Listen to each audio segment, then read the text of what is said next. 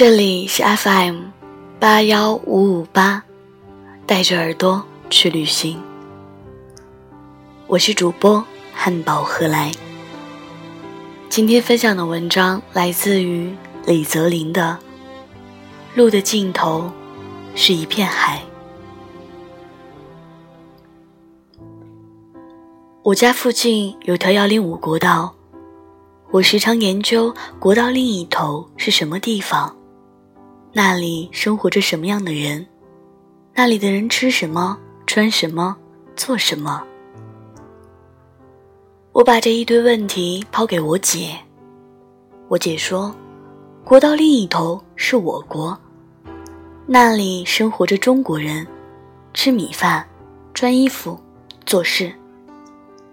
我当时就跪了，原来世界这么小，原来这一条在我看似漫长无尽头的道路的另一头，和我所见所闻都是一样的。我姐又说，要不然为什么叫国道？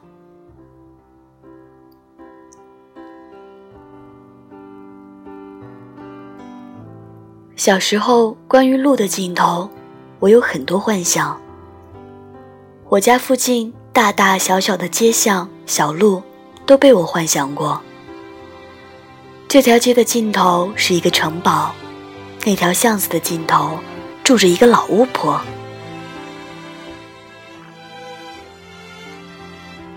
然而，真正让我在意的，是一条不知名的黄沙路。那时我在外婆家，站在路中间。表哥指着前面对我说：“这条路的尽头是大海，有很多螃蟹、小虾，还有船。”我顺着表哥指的方向踮着脚眺望，内心充满向往。我时常站在外婆家的天台，垫上两块砖，向着那条路的尽头眺望，希望能看到一抹蓝色。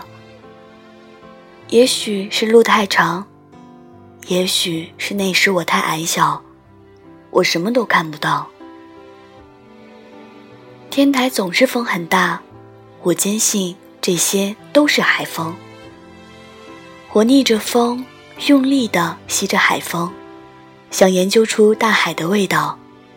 后来我总结出来，海风是花生味的。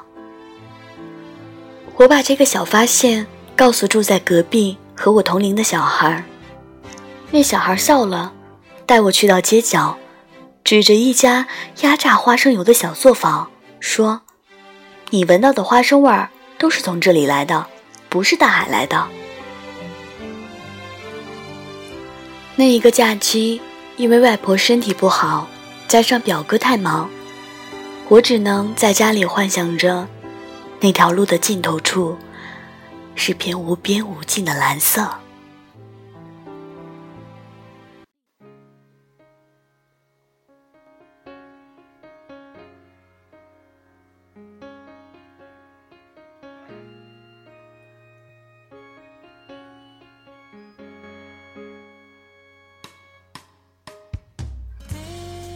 后来假期结束，我回家的时候坐上爸妈的车子。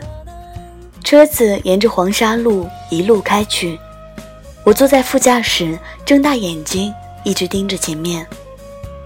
车子一直开，我一直期待路的尽头。但是直到黄沙路不见了，直到出现了黑乎乎的马路，直到车子转弯，我也没能看见那片海。我沮丧地问妈妈：“为什么没有大海？”妈妈反问：“谁跟你说有大海？”我说：“表哥说了，这条路的尽头是大海。”爸爸和妈妈都笑了，笑我傻，告诉我这里没有大海。当我知道这条路的尽头并没有一片海的时候，无比的失落和沮丧。就像你盼星星、盼月亮的时候，天空却飘来一朵小乌云。后来我对大海总是念念不忘，直到很多年后，我在三亚看着大海。虽然晚了好多年，但是仍然不能抑制心里的激动。的确，大海没有我多年来想象的那么美，那么蓝，那么充满诗意，也没有随处可见的小螃蟹、小虾和船。然而站在他的面前。我心满意足。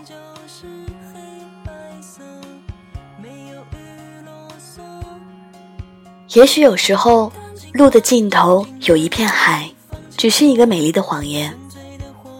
然而，就算如此，我觉得也不该对大海失去向往，不该消退走完那条路的热情。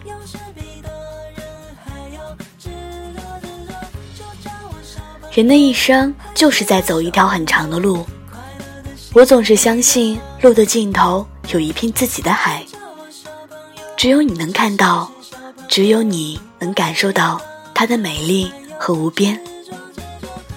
那里有你喜欢的小螃蟹、小虾和船。